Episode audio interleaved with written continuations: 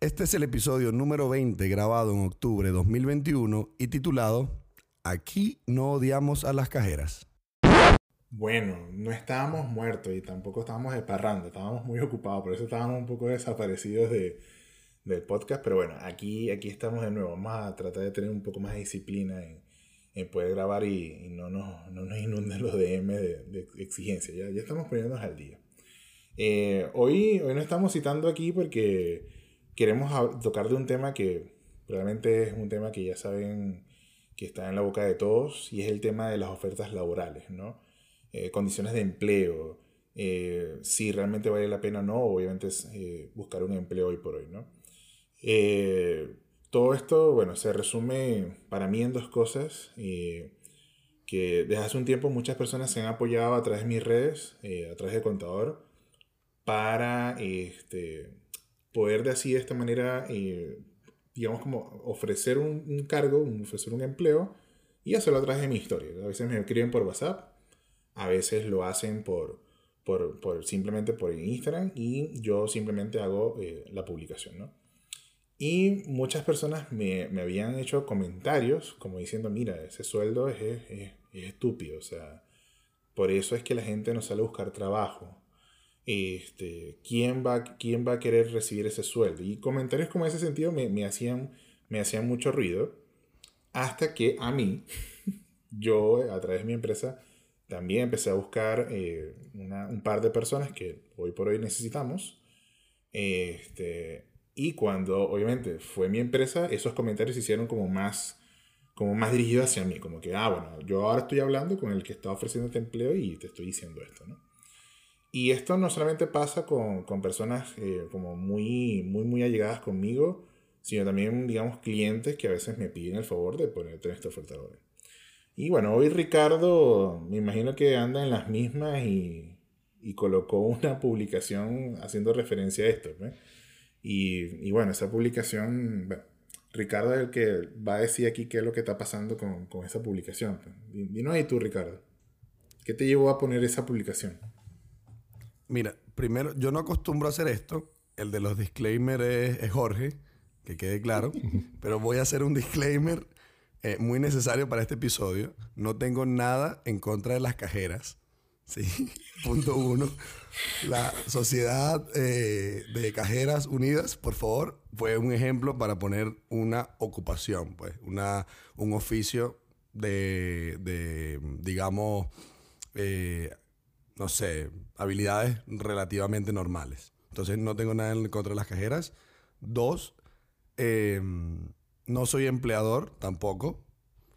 Eh, y tres, el último disclaimer, de verdad que lo que yo quise, digamos, expresar era que estaba pasando porque yo vivo en Chile.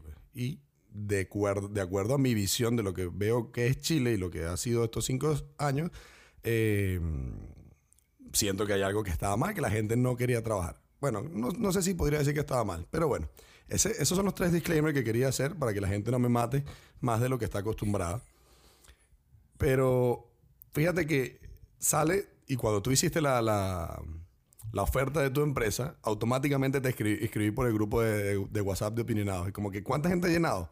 Porque ya mucha gente, a través de, así como hacen contigo, han hecho conmigo, y hace unos cuatro o cinco meses la gente me decía, oye, gracias por publicar porque me llegaron 100 currículums, me llegaron 70 currículums.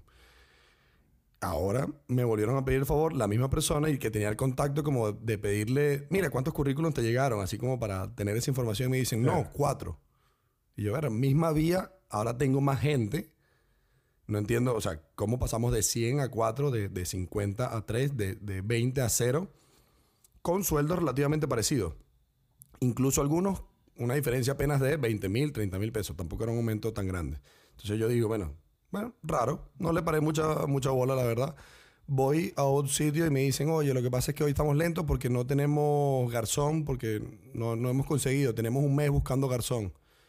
Y yo, bueno, raro. O sea, el garzón gana mínimo siempre y lo demás es propina. Y bueno, cualquier local que venda hace propina voy a otro, a otro sitio y casualmente me siento a beber y la persona que estaba viviendo con nosotros es, es de reclutador eh, está en una empresa de reclutamiento, y me dice que se ha visto este año en la obligación de colocar papeles en el poste para conseguir candidatos. Entonces yo veo toda esta serie de sucesos, no sé si desafortunado, pero veo como que mm, aquí, hay una, aquí hay algo raro, o sea, algo está pasando.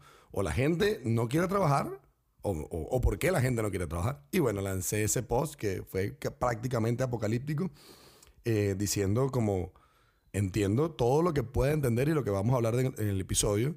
Y finalicé con una frase que, bueno, me han llamado déspota, que no quiero que la gente surja, etcétera que yo preguntaba, bueno, pero ¿qué cuánto quiere ganar una cajera? 600 mil, por poner un ejemplo. Porque yo sé que el promedio para una cajera es en Chile 400, 450 mil, siendo optimista, sinceramente.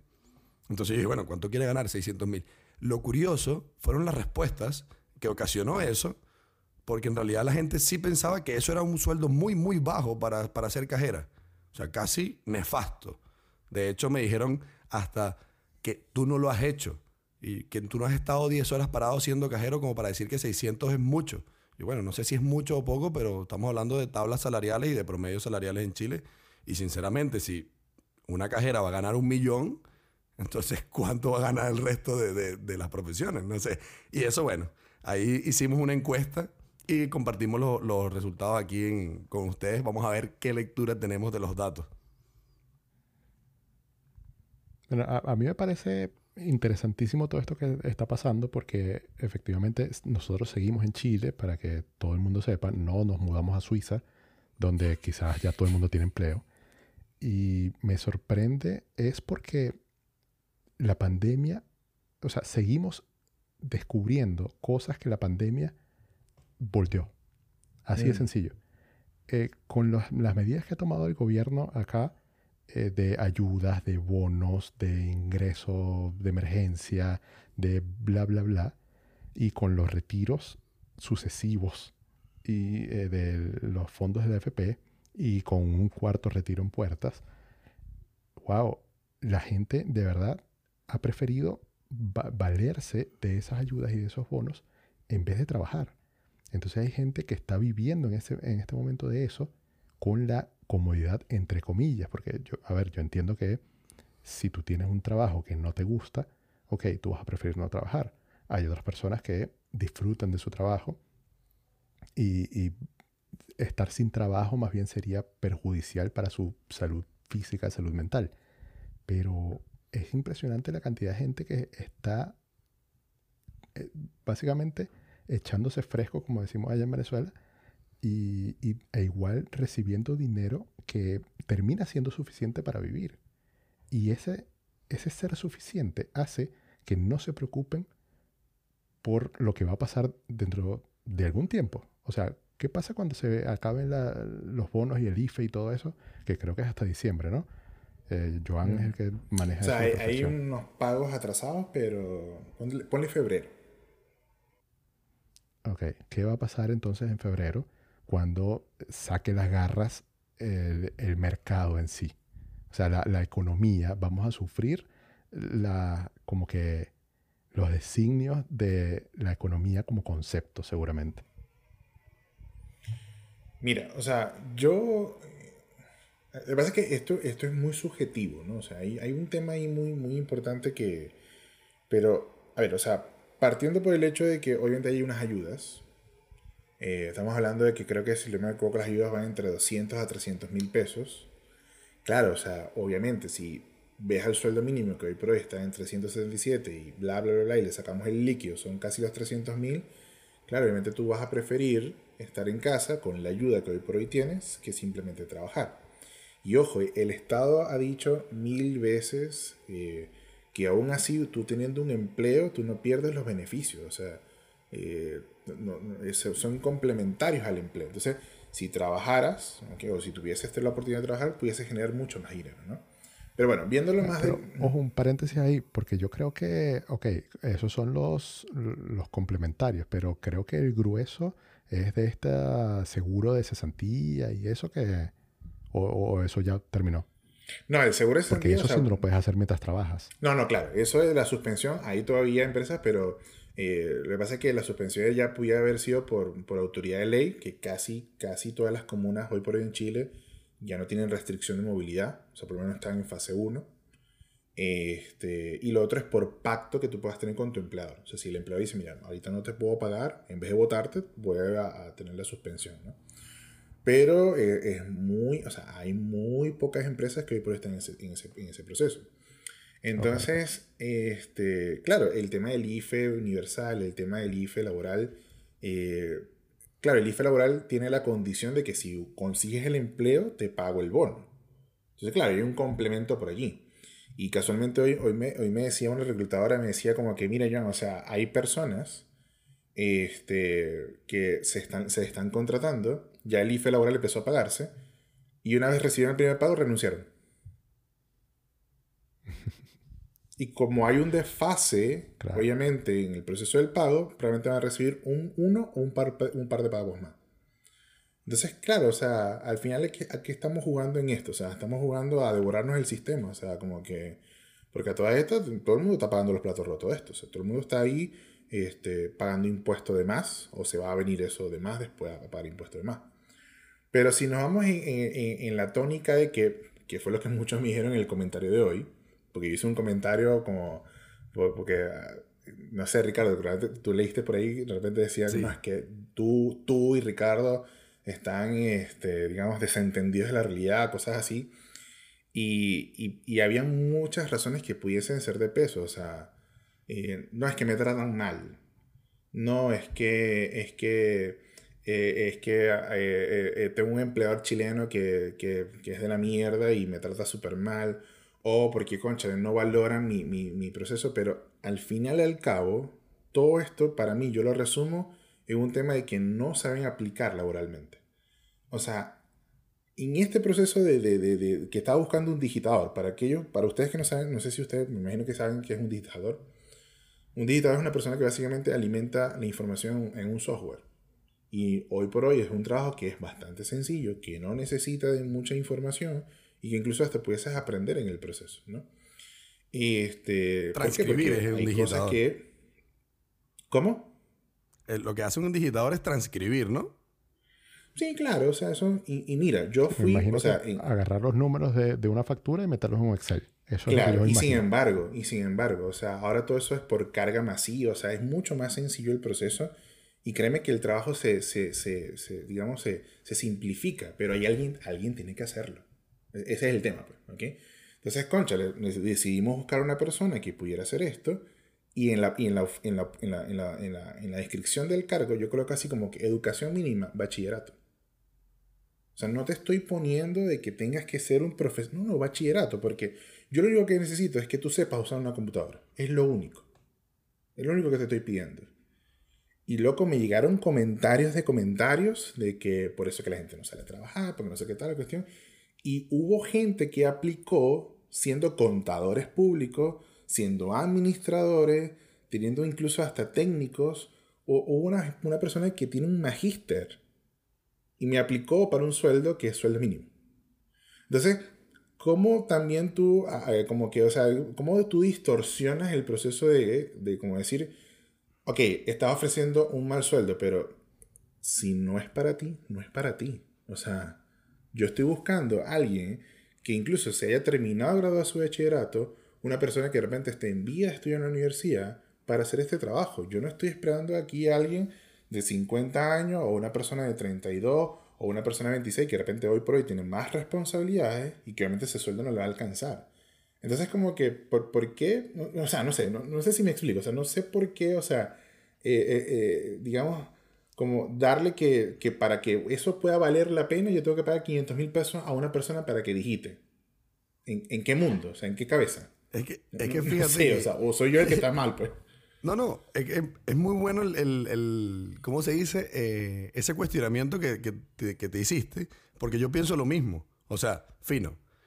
Eh, yo leí el comentario que decía que estamos de, desentendidos de la realidad y a mí me parece todo lo contrario. Yo creo que más bien sí, sabemos que todas las cosas han subido, normal. Eh, sabemos que el sueldo mínimo probablemente ya no alcance tanto como hace un año o como hace cinco años, pero existe el sueldo mínimo. O sea, el hecho de que no alcance no significa que no haya labores en las que ese sea el salario. Y ahora la pregunta es, ¿cuánto tengo que ofrecer? Lo que tú dices, lo que yo hice. O sea, ¿cuánto quiere ganar una cajera? Y yo puse 600 mil siendo exagerado y me dijeron así como que hay cajeras que ganan 600 mil y es poco. Y yo, wow, pero sí, sí, sí, eso es poco, entonces vuelvo a lo mismo. ¿Cuánto, cuánto sería una, una, un, barómetro de, de, actividades? Porque al final, si lo medimos por esfuerzo, porque algunos dijeron, no, que estar parado 10 horas. Bueno, o sea, imagínate, entonces el bodeguero debería ganar 5 millones, porque se parte la espalda. Entonces, el, el que trabaja en construcción, o sea, no, no, existe, eso no se puede comparar así. Y yo creo que las personas se desentendieron y aquí vamos con el porqué, que quiero tocar un poquito el porqué. Eh, de lo que es la plata, de lo que es la realidad del sueldo, porque al final, en pandemia, todos nos tocó resolver. Nos tocó eh, vender tortas, nos tocó hacer delivery, nos tocó hacer Uber, nos tocó hacer corner nos tocó X o Y. Y nos dimos cuenta, oye, con esto se hace 600, 600 lucas. De repente volteas, ah, pero están ofreciendo un trabajo de 450. No, pero ya yo sé que con esto se hacen 600 lucas. Y eso no es que esté mal. Está bien que se haga 600 lucas haciendo delivery en bicicleta, pero no quiere decir que porque esa, eso suceda o porque tu emprendimiento hagas un millón o dos millones, no quiere decir que eso automáticamente ajuste los sueldos del mercado. O sea, eso no funciona así. Pero, y lo que quiere decir es precisamente lo que está pasando, que para seguramente Rappi, Uber, Corner Shop y toda esa gente tiene una lista interminable de personas aplicando y no les alcanzan los bolsos y bla, bla, bla. Y eh, por el otro lado, Joan no consigue un digitador. O sea, eso es lo que realmente significa. O sea, que la gente se dio cuenta que en el país en donde estamos, con el, el gran consumismo que existe, porque no es un secreto para nadie, las aplicaciones de delivery eh, que en pandemia resultaron ser lo más necesario del mundo y lo que nos, nos sacó las patas del barro, se dieron cuenta que ahí hay demasiado mercado. Y entonces está, migran. O sea, la, la fuerza laboral migra hacia donde se esté necesitando más en el momento y resulta que no solamente se está necesitando más en el momento, sino que está pagando más. más. Entonces, eso inevitablemente creo que va a llevar a la gente, o sea, yo, yo no creo que la gente vaya a empezar a pagar, o, a ver, para poner el ejemplo más claro, yo no creo que Joan vaya a decir, ah, como hay tanta gente trabajando en delivery, entonces yo voy a, ajustar mi, mi, propuesta y voy a pagarle 500 mil al digitador.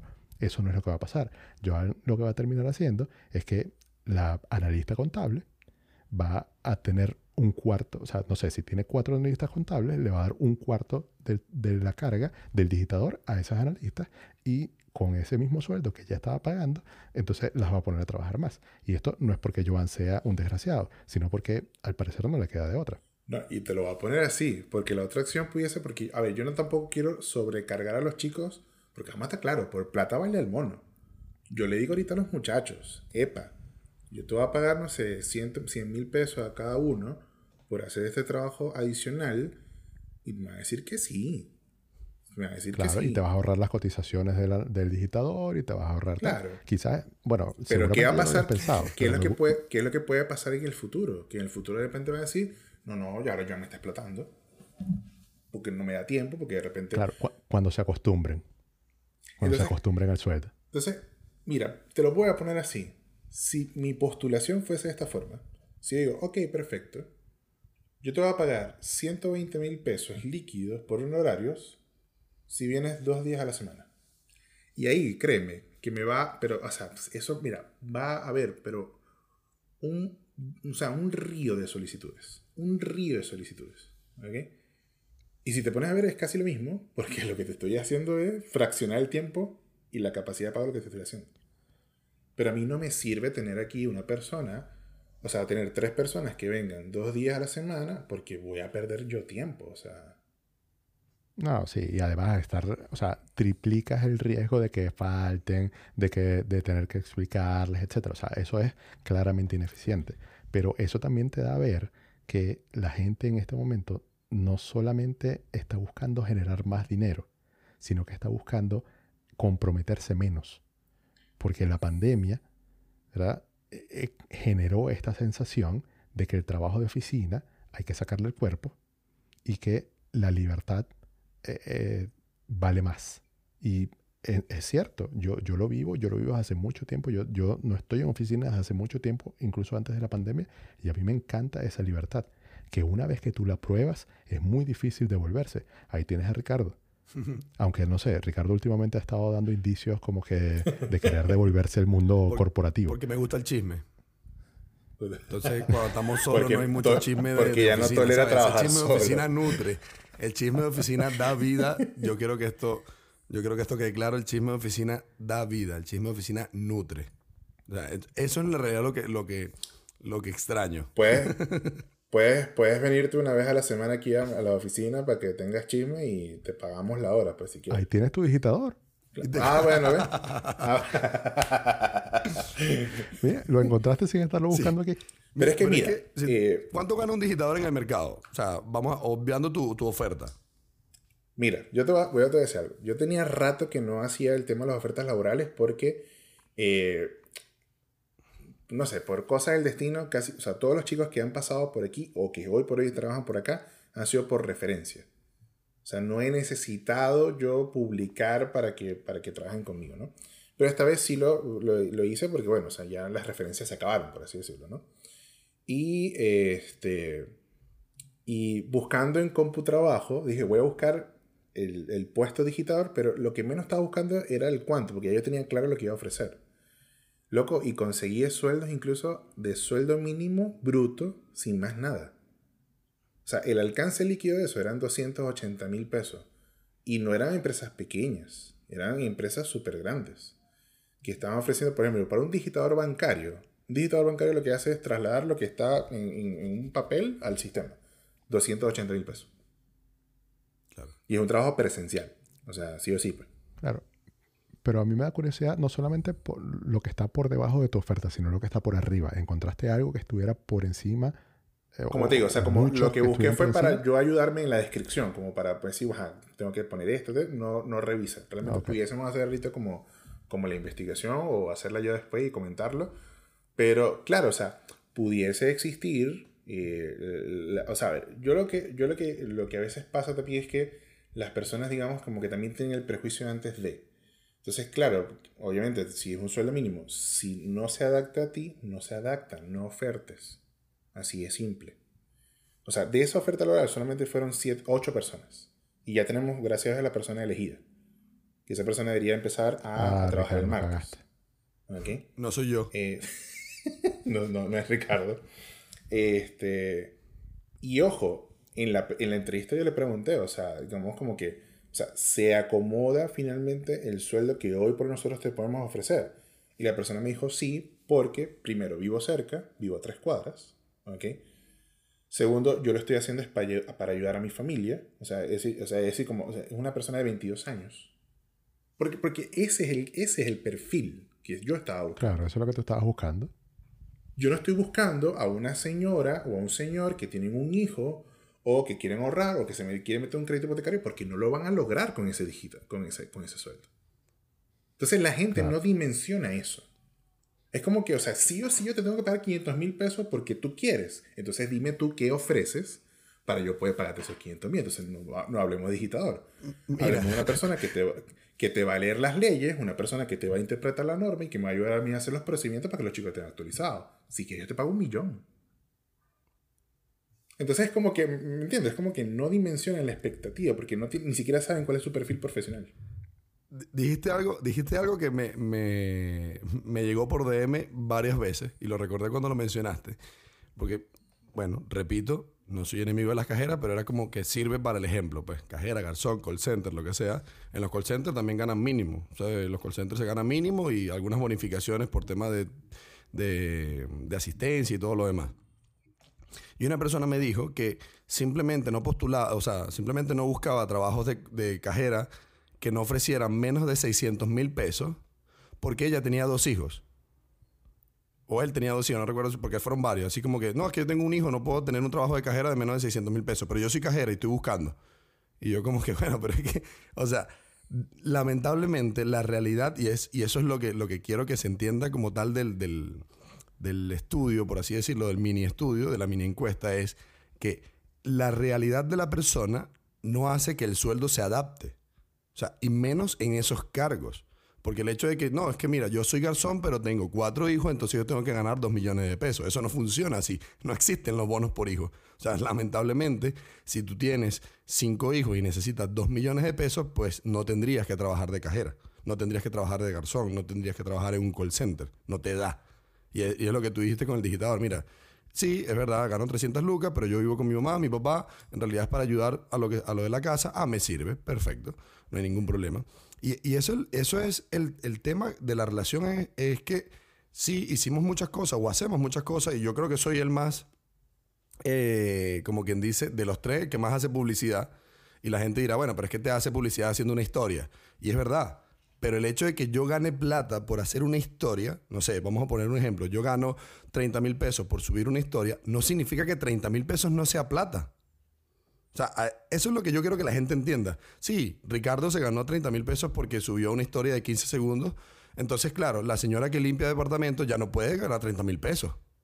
¿Cómo? Si Ricardo gana en 15 segundos 30 mil, la señora limpia el departamento 10 horas, tiene que ganar 100 mil, berro. O sea, no, eso no tiene lógica. Y eso es lo que está haciendo la gente.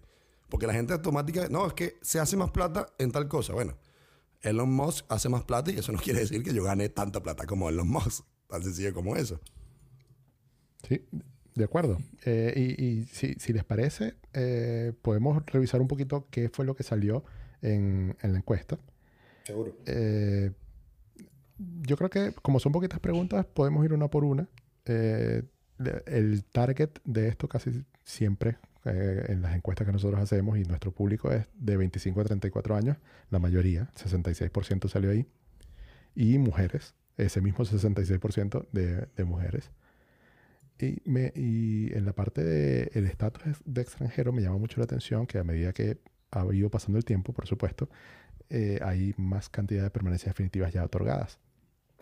Y en este momento estamos con 46% de la gente tiene permanencia definitiva ya y 44% tiene eh, visa temporaria vencida y, y está en PD o en regularización en trámite.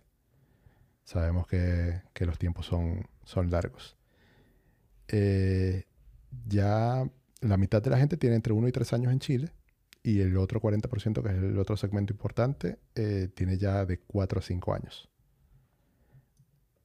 Así que es ese en particular, porque al, lo primero es casi como demográfico, ¿no? Pero este de cuánto tiempo llevas en Chile, ya yo puedo entender que una persona que tiene más tiempo acá tiene más responsabilidades, más deudas, más compromisos adquiridos, más...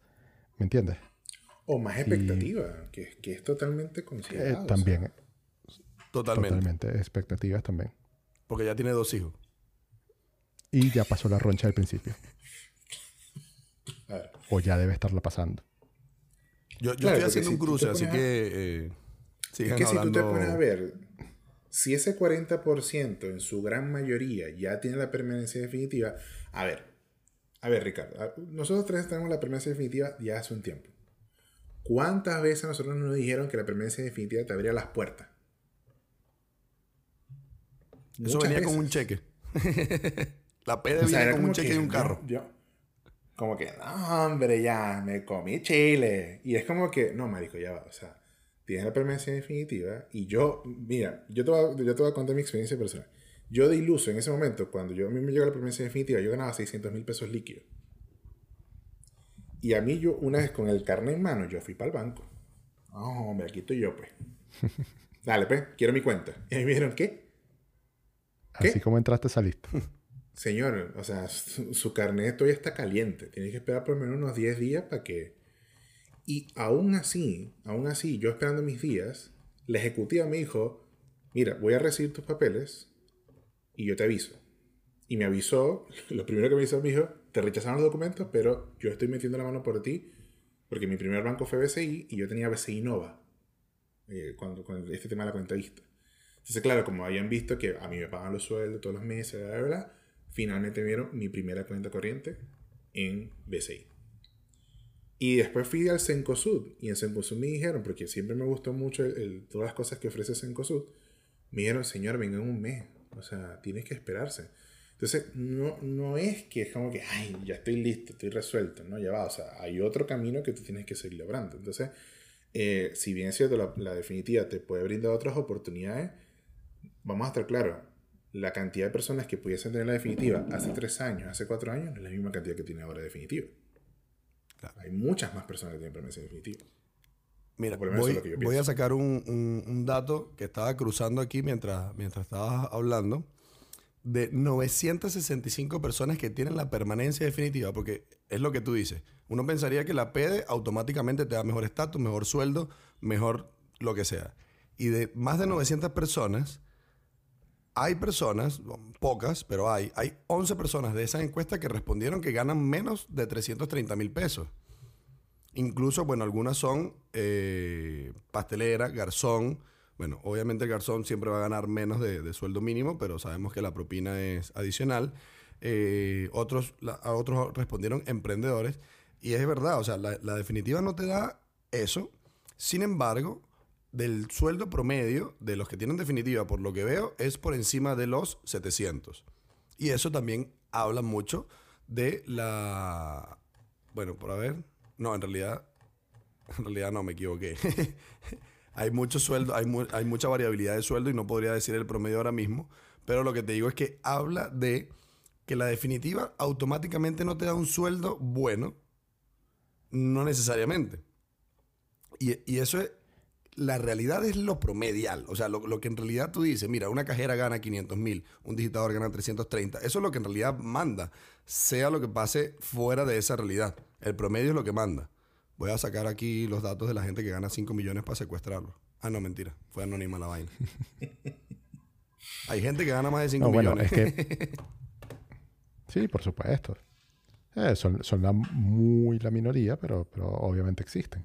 Y es que, a ver, agarrándome de lo que estabas diciendo, de, la, de que la permanencia definitiva te abre puertas, bueno, ok, es, es un, un requisito más que está tachado y, y te puede ayudar en, en, cierta manera, pero el, el grueso de lo que tú puedes hacer con tu propia vida, con tu propio destino, está en tus propias manos. Tengas o no tengas definitiva. Entonces es, absurdo eh, darle todo el peso a la definitiva cuando de verdad no, lo tiene y, la actitud es lo, más importante. Pero siguiendo aquí en, eh, obviamente, bueno, en la parte de la profesión hay muchas, hay mucha dispersión, por supuesto, pero contadores, y no me extraña porque, a ver, eh, si Joan tiene su, eh, su comunidad, seguramente lo siguen muchos contadores. Joan pone esta encuesta y obviamente quien responde es en parte su comunidad. Pero la profesión más numerosa, que no sea la categoría de otro, es de contador, de 15 con 15%. Después otras ingenierías que no son eh, ingeniería informática que estaba separada, 14.9%. Después administradores bastantes, que también lo uno con, con que es comunidad de Julián, de, Julián, de Joan. Y eh, ingeniero informático afines, que ahí estamos Ricardo y yo, 8.9%. Eh, Pero hay otra cosa súper interesante, y es que prácticamente la misma cantidad de personas, aproximadamente el 44%, respondió que sí ejerce su profesión y el otro 44% no ejerce su profesión. De, los profesionales, ¿no? Entonces, wow, me, llama mucho la atención porque los profesionales que no están ejerciendo son seguramente estas personas que están, que descubrieron, primero que pueden emprender, lo más probable. Y segundo, descubrieron que hay otros rubros que están dando más plata ahorita que lo que ellos eh, pueden conseguir en la calle. O, o están esas personas que están trabajando en un cargo que no simplemente no les gusta. Yo te lo voy a poner así. Yo tengo una amiga que trabaja de bodeguera. Ella es psicóloga. Realmente ella, ella, ella escucha mucho este podcast. Y ella me ha insistido por muchos canales trabajar conmigo. Y ella, por lo que genera como bodeguera, yo no le puedo pagar ese sueldo. O sea, ella gana como o 600, 800. No, no le puedo pagar ese sueldo. Y no es porque no quiera, sino porque sé que no tiene la experiencia. Si yo, si yo la contrato netamente porque es mi amiga, aquí me, aquí me, o sea, aquí me arma un complón boicot y a mí me tiran por el, por el, por el, por el, ¿cómo es? por el balcón, o sea. Me necesitas loco, ¿cómo vas a contratar a alguien que no tiene experiencia? Y ella me lo ha insistido tanto. Y dije, ya, pero, o sea, tenemos que hablar porque de verdad, o sea, no puedo, no puedo, o sea, ella quiere ser contadora a la mala. Pero digo, o sea, esto es un proceso que lleva tiempo. Y, y, es por qué? Porque odia su trabajo, porque probablemente no ejerce, porque sabrá Dios si la han tratado mal, porque eso ha pasado o pasa hoy por hoy. Pero entonces es como que, o sea, es como que te, te distorsionas un poco el tema de la realidad en cuanto tú vas a pedir un sueldo. Entonces, ¿qué deberías hacer? O edúcate, capacítate, para que al menos puedas tener, no la experiencia, pero por lo menos sí los conocimientos que básicamente se necesitan para poder hacer cualquier profesión, cualquier cosa. Ricardo, ¿tenías algún otro cruce? Eh, no, no saqué más cruces porque en el tema del sueldo no puedo sacar los promedios, tendría que contarlo uno a uno. Podríamos ponerlo como resultado después en, nuestras redes. Pero sabes que eh, viendo algo, que, o sea, viendo lo que tú mencionaste y parándome, como te digo, en los DM que he recibido, no he parado de recibir todo el día DM, tú dijiste que los profesionales, muchos no están ejerciendo. Yo no había visto los resultados de la encuesta, grosso modo, o sea, no, no pregunta por pregunta. Y, muchos me dijeron eso, tal cual. Ricardo, pero es que yo trabajé como, yo hablo de mi caso, yo trabajé como coordinador, tenía tres personas a cargo, eh, yo tenía reuniones con accionistas, reuniones con gerencia, tenía prácticamente un artículo 22, trabajaba sábados, domingos si hacía falta, y yo ganaba menos de 900 lucas. Y yo dije, bueno, pero vamos a ver qué puedo encontrar siendo independiente que pueda sacarme ese sueldo y descubrí que, mira, saco más. Bueno, más entre comillas, porque eso podríamos hablarlo en otro podcast, diferencias entre dependiente e independiente. Saco más entre comillas y dije, bueno, ya no voy a volver a la oficina, por, o por lo menos no voy a volver por este sueldo. Y yo lo tengo eso clarísimo. Y muchos me dijeron algo parecido, Ricardo, pero es que yo trabajaba como ingeniero, eh, ingeniero de obra y ganaba un millón y bueno, me compré una moto y bueno, trabajo más y todo lo... No es que es fácil ganarse un millón siendo delivery, porque tienes que igual darle pat y darle chola a, a todos esos pedidos, pero me dicen, tengo mi tiempo, el día que no quiera trabajar no trabajo, me organizo mejor y esas son cosas que, como dijiste, la pandemia ha hecho que la gente valore como que, oye, pero está bien, quizás no tengo estos beneficios, pero al final el día que no quiero trabajar no trabajo, o tengo mi horario, o trabajo desde donde yo quiera, o el día que yo quiera tener vacaciones, pues tengo vacaciones. Y no sé cómo vamos a enfrentar, y eso lo dejo como a la reflexión, porque no sé cómo vamos a enfrentar esto cuando la pandemia haya pasado, porque en su minuto hablamos de una nueva normalidad, y yo creo que el mundo más bien se está buscando adaptar a la antigua normalidad, y la gente ahora es la que no quiere, y, y no, no, eso es lo que está luchando en este momento, como que vamos a volver todas las oficinas. Oye, yo por trabajo de oficina no puedo hacerlo porque yo tenía mi emprendimiento y entregaba en metro en mis horarios libres. Ahí cuando me, me ponía una reunión y ahora tengo dos ingresos, pero ahora por este ingreso de solamente oficina no, no, no volvería. Y se están mezclando varias cosas que no sabemos cómo va a pasar al futuro. O sea, no sabemos qué va a suceder. Seguirán subiendo las ofertas. o empiezan a bajar los sueldos porque resulta que va a buscar mucha gente trabajo. Mira, es que la expectativa yo creo que cuando estábamos en medio de la pandemia era que se terminara lo más rápido posible para, para poder volver a lo que nosotros ya conocíamos. Pero yo creo que eso ya la gente se le olvidó y ya se dio cuenta que eso no va a ser así. O sea, la nueva normalidad que en algún momento creíamos que, que iba a ser, ya creo que la estamos viendo porque básicamente la pandemia ya se acabó. O sea, todavía obviamente está el virus en la calle, todavía tal, pero ya se relajó todo lo que se podía relajar y, y estamos ya viviendo e-, eso que no sabíamos cómo era, pero la gente abrió los ojos para ciertos temas durante la pandemia y esos ojos ya están abiertos. Es como, imagínate que tú crezcas o nazcas y crezcas en, en un país, no sé, de África, por ponerte un ejemplo. No quiero que me, me lleguen a mis comentarios como los que te llegaron aquí de la Pero, pero a ver, imagínate que naciste y creciste en África y alguien te dio la oportunidad, te montó en un avión cuando tú tenías, no sé, 15 años y te llevó a conocer el mundo. O sea, te, te llevó a pasear en Estados Unidos, te llevó a pasear en, en Oceanía, en Asia, etc. Y después te devuelve, un año después que estuviste viajando, te devuelve a África donde tú estabas. Ya esa persona mm. no, no es la misma. O sea, esa persona no va a querer seguir viviendo lo que había vivido y lo que conocía, porque ya vio mundo y ya se dio cuenta de otras cosas. Y tiene su propio criterio y sus propias preferencias.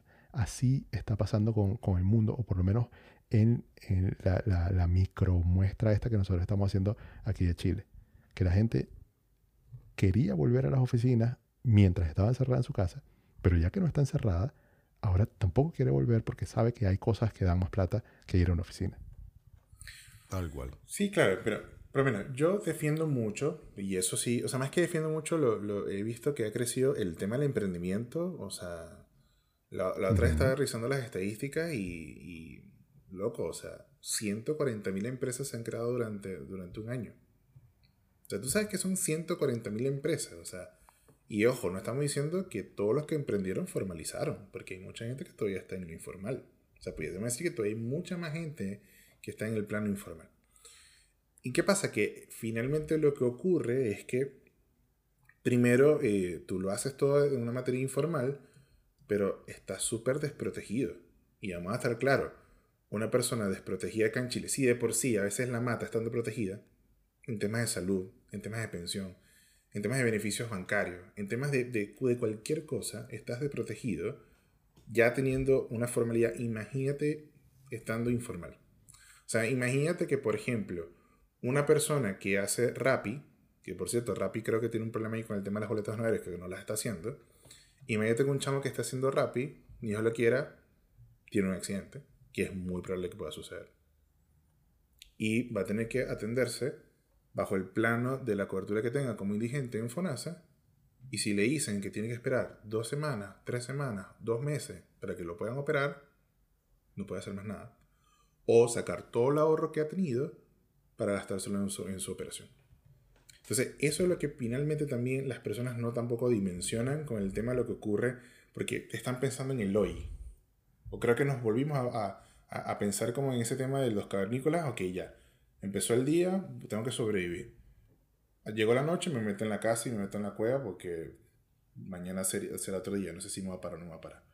No se está pensando en el futuro, no se está pensando en el más allá, o sea, o, las consecuencias que pueda tener. Claro, yo tengo mi primo, mi primo hace rapi y hace plata, pero tuvo un accidente y quedó dos meses parado y se comió todos los ahorros.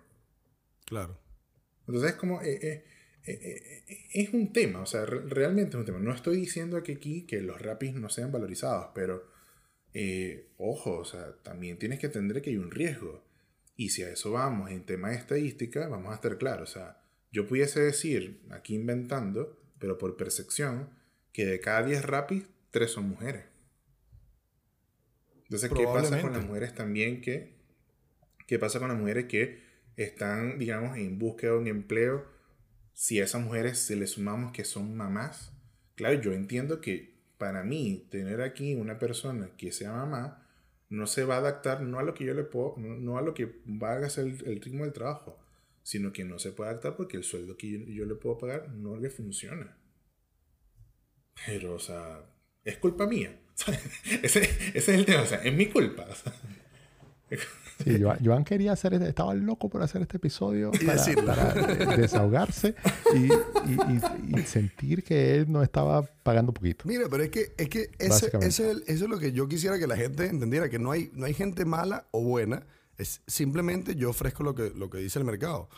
Que y tú estás en todo tu derecho de decir que sí o que no. Exacto. Y lo que yo lo digo mucho con las personas que ganan, o sea, que, que son ingenieros informáticos, porque al yo ser ingeniero de sistema, mi círculo conocido de amigos estudiaron conmigo en la universidad. Y yo sé que el sueldo de un ingeniero de sistema, un ingeniero informático, es de 1 a 2 millones. Y esa es la realidad. Ah, ahí tenemos la encuesta, la estaba cruzando ahí de, casi 200 personas, 90 ganan entre 1 y 2 millones. O sea, esa es la realidad, ese es el grueso. ¿Hay personas que ganan de 300 a 500 siendo ingeniero informático? Sí, probablemente. Yo mismo trabajé de soporte técnico siendo ingeniero y ganaba 400 lucas. Probablemente esas personas estén trabajando como soporte técnico o estén trabajando en un call center de soporte técnico informático y ganen eso. No quiere decir que eso sea eh, el, promedio, porque son pocos. La mayoría gana entre esto y esto, y eso es lo que se ofrece. Claro, es que cuando, cuando tú vas a, ya al detalle de de los subgrupos y los cruces y tal, tú estás viendo es particularidades. Pero cuando tú ves el grueso, te das cuenta, por ejemplo, que un dato aquí que para mí es sorprendente, el 33% de la gente que respondió a la encuesta gana más de un millón de pesos. O sea, uno de cada tres gana más de un millón de pesos. Mira, y con eso... es, que, No, dime, dime yo. Es que, mira, yo, quiero terminar un punto porque antes que nos vayan a, no, ¿cómo es que? Satanizar, ¿no? Porque a veces lo confundo con, el con la sanitización. Este, obviamente hay un coste de vida por medio, ¿no? O sea, vamos a estar claros, sí, es verdad, 300 mil pesos, 400 mil pesos no alcanza hoy por hoy. Pero si te pones a ver, ok, vamos, vamos a poner aquí que todo Chile emprendió. Nadie va a trabajar. Todo el mundo emprendió. ¿Emprender en qué? Si la básica, la básica de Chile es todo importarlo.